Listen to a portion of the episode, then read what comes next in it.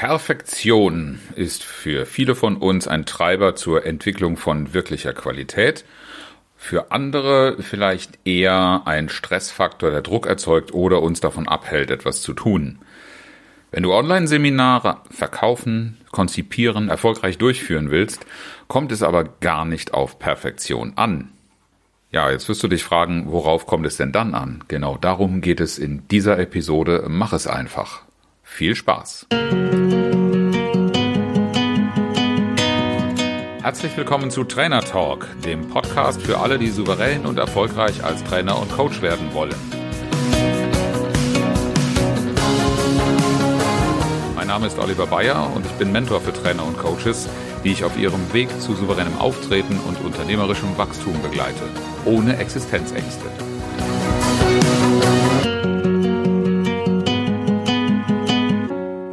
Titel dieser Episode kann in zweierlei Hinsicht verstanden werden. So wie ich im Vorspann gesagt habe, mach es einfach, ins Tun zu kommen.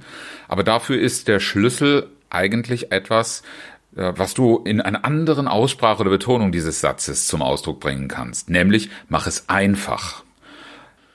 Dieser Gedanke ist bei mir im Laufe dieser Woche entstanden, denn ein Schwerpunkt war es, Kollegen, andere Trainer fit zu machen für ihre ersten Online-Seminare, für ihre ersten, ersten Erfahrungen oder eben auch Fragen zu beantworten aus den ersten Erfahrungen, die sie gemacht haben.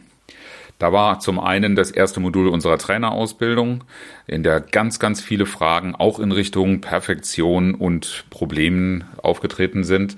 Da war aber auch die persönliche Begleitung von Kollegen mit ihren ersten Umsetzungen, Transformationen in eigene Online-Seminare und auch der Austausch mit einigen Kollegen, die ebenso wie ich schon recht viel im Online-Bereich machen.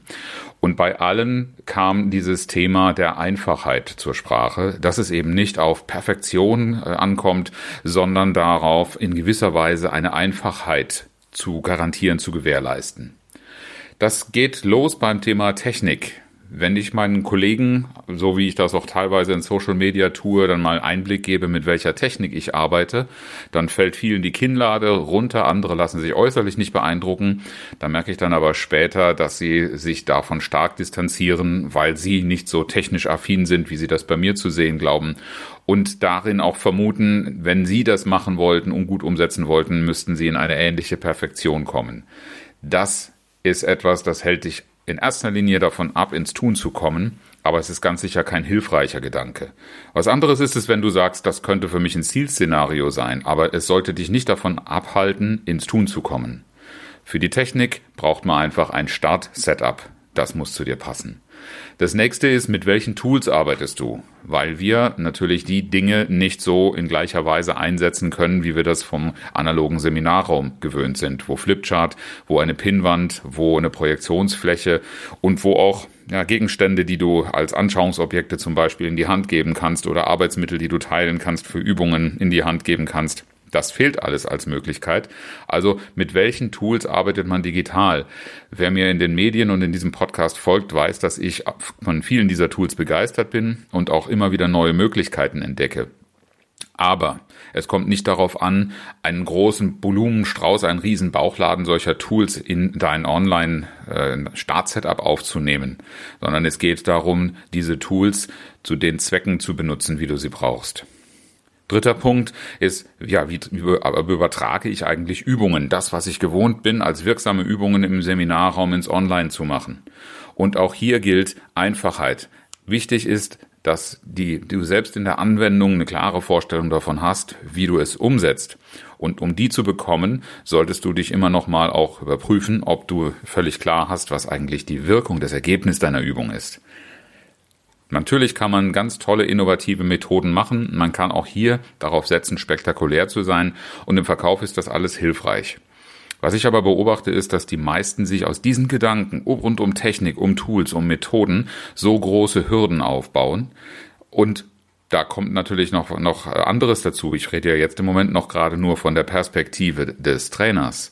Da kommt ja schließlich auch noch das äh, Subjekt Teilnehmer hinzu, also die Zielgruppe, für die und mit denen du arbeitest.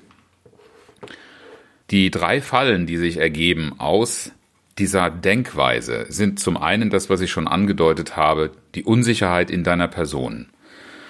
Du siehst vielleicht ganz viele Dinge, die dir Ehrfurcht einflößen, die du glaubst nicht beherrschen zu können, die dich auch sehr fordern. Und wenn du dann sagst, äh, ich stelle mich der Sache und beschäftigst dich damit, wirst du feststellen, am Anfang, wie in jedem guten Lernprozess, werden die ersten Schritte sich nicht anfühlen wie etwas sehr Vertrautes, das du irgendwo in deiner Komfortzone ganz spontan nutzen kannst, wie du es vielleicht in der Vergangenheit mit vielen Dingen im Trainingskontext gewesen bist. Die zweite Falle die vielen Dinge, die vielen Optionen, die alle für Qualität sprechen und die einen Unterschied machen sollen, treiben natürlich ganz besonders diejenigen von uns, wie ich schon im Intro gesagt habe, die Perfektionismus als Treiber haben. Perfektionismus ist eine tolle Sache, um ständig am Lernen zu bleiben, um kontinuierlich im Verbesserungsprozess zu sein und um Dinge besser zu machen und Fehler zu vermeiden. Aber es entsteht allzu schnell bei uns, gerade wenn es sehr viel ist, was auf einen einstürzt, äh, auch ein Stressfaktor aus genau dieser Haltung.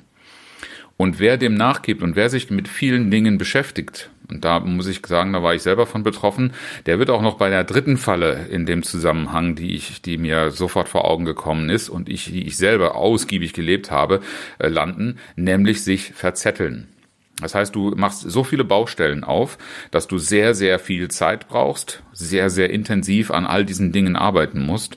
Und für einen guten, effizienten Lernprozess ist das überhaupt nicht zuträglich. Also ordne das Ganze nach Prioritäten, arbeite im ersten Moment auf ein Startset ab und auf, auf einen, eine, ähm, einen guten Mix, der gut zu dir passt und den du gut beherrschen kannst und am Ende des Tages der dich davon abhält, einfach zu lange zu planen, am Bedarf zu vorbei zu planen und wenn du dann ins Tun kommst, möglicherweise Enttäuschungen zu produzieren, weil du nicht an den richtigen Prioritäten unterwegs warst. Und jetzt kommen wir zu dem Punkt, den ich eingangs erwähnt habe. Worauf kommt es wirklich an? Das A und O eines guten Seminars, egal ob du das online oder ob du das analog durchführst, ist eine gute Verbindung zum Teilnehmer. Nur wenn du die hinbekommst, dann wirst du auch ein wirksamer, erfolgreicher und auch gern gebuchter Begleiter bei einem funktionierenden Lernprozess. Dann darfst du also deine Priorität darauf ausrichten, nicht in all diesen Dingen, die wir eingangs gesagt haben, die irgendwo zu der Existenz eines Online-Trainers natürlich dazuzählen, in den Fokus zu nehmen, sondern du darfst dich auf die Dinge, die in erster Linie hilfreich sind, dabei eine gute Verbindung zum Teilnehmer aufzubauen, fokussieren. Und hierzu habe ich drei wesentliche Tipps, Hinweise, Ideen, Impulse, wie immer du das aufnehmen möchtest. Der erste ist, den habe ich schon angedeutet, definiere eine Startaufstellung. Und diese Startaufstellung heißt, es sollte dich in die Lage versetzen, loszulegen, für die wichtigsten Dinge grundsätzlich gesorgt zu haben. Ich habe in den vergangenen äh, Folgen immer wieder darauf Bezug genommen. Du darfst natürlich dann auch dabei anfangen, was du an verfügbarer Ausstattung hast. Du musst nicht alles neu kaufen. Überprüfe allerdings mal die Qualität des Tons und die Qualität des Bildes, deiner Webcam oder der eingebauten Dinge, die du schon zur Verfügung hast und sorge dafür, dass du eine Lichtquelle von vorne hast, damit du gut zu sehen bist, so dass man insgesamt erstmal ohne großen technischen Aufwand, aber einen Platz und eine, eine, ein, ein Gerät schafft, einen Aufbau für sich selber zur Verfügung hat, wo man sich hinsetzen kann und loslegen kann und die Dinge äh, auch bereithält, die du zum Arbeiten brauchst. Und das sind nicht so viele Dinge, wie man sich gemeinhin vorstellt, wenn man sich die ganzen tollen und spektakulären Beispiele anschaut. Der Punkt zwei ist, die Technik, für die du dich dann entschieden hast, die darfst du ausgiebig testen damit du nicht das Online-Seminar mit deinen Teilnehmern als die Testphase äh, zelebrierst und dass das so sichtbar wird, sondern das, was passieren kann, die wesentlichen Szenarien, auch was so im, im Online-Seminar passieren kann. Egal, ob das die Verbindung ist oder der, äh, dass du bist nicht zu hören oder ein Teilnehmer fliegt raus. Was passiert mit solchen Dingen? Darin darfst du dich üben. Darin darfst du also auch mit Kollegen Übungsgruppen bilden, um es einfach mal durchzusimulieren. Was kann alles passieren? Wie gehe ich damit um? Äh, Kamera ein, ausschalten, die Einstellungen dazu. Äh, wie, wie funktioniert das mit dem Bildschirm teilen und, und, und. Die Dinge, die du einsetzen willst, die solltest du beherrschen. Wenn du selbst nicht in der Beherrschung dieser Dinge unterwegs bist und dann passiert etwas, hat das den Effekt, dass du aus deinem Flow herausfliegst.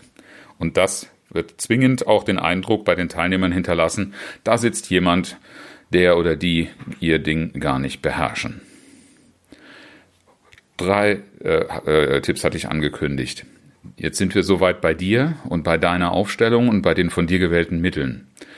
Als drittes, hol unbedingt den Teilnehmer mit ins Boot. Und das bedeutet in Online-Szenarien wegen der fehlenden äh, Spontanität, weil ihr nicht in einem Raum sitzt und weil du nicht sofort alles siehst, was nicht klappt. Erkläre und dokumentiere alles gründlich. Ich habe das so oft erlebt, dass auch gerade Trainerkollegen in einer Konferenz oder in einem Workshop, den sie meinten, eben mal spontan zu machen, genau an dieser Stelle kläglich versagt haben wo es aber eigentlich eine Schlüsselkompetenz ist, Dinge gut zu erklären und rüberzubringen. Die Zielsetzung muss immer sein, dass jeder Teilnehmer ganz genau weiß, was jetzt gerade von ihm zu machen ist, zu klicken ist, wo derjenige dann landet und was er dann zu tun hat.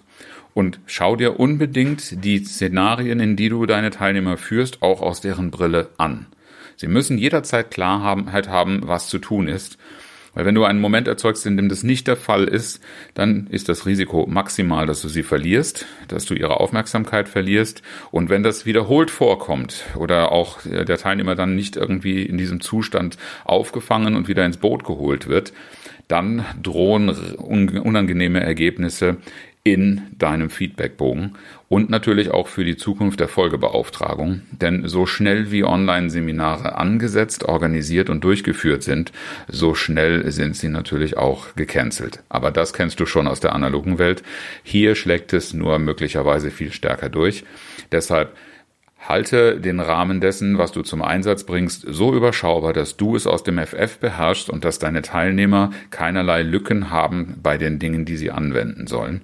Denn je schneller du diesen, diese Lücke produzierst oder sie da reinführst, desto schneller kommt der Frust auf und damit hast du das, worauf es bei einem Online-Seminar ebenso wie man in der analogen Welt ankommt, verspielt und zwar die gute Verbindung zu deinem Teilnehmer.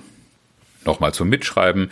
Die drei Punkte, auf die es wirklich ankommt für einen erfolgreichen Start in deine Tätigkeit und Karriere als Online-Trainer. Erstens, definiere deine Startaufstellung ausgehend von deiner verfügbaren Ausstattung und keinem zu großen Investitionsbudget. Zweitens, mach dich mit der Technik, die du einsetzen willst, egal ob soft- oder hardware-seitig, gut vertraut, Üben, üben, üben ist das Geheimrezept und mach dir auch Gedanken um, was passieren kann und was du im Fall der Fälle tust.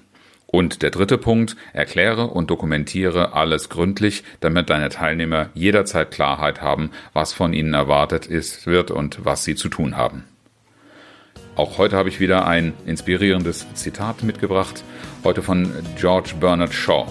Hohe Bildung kann man dadurch beweisen, dass man die kompliziertesten Dinge auf einfache Art zu erläutern versteht.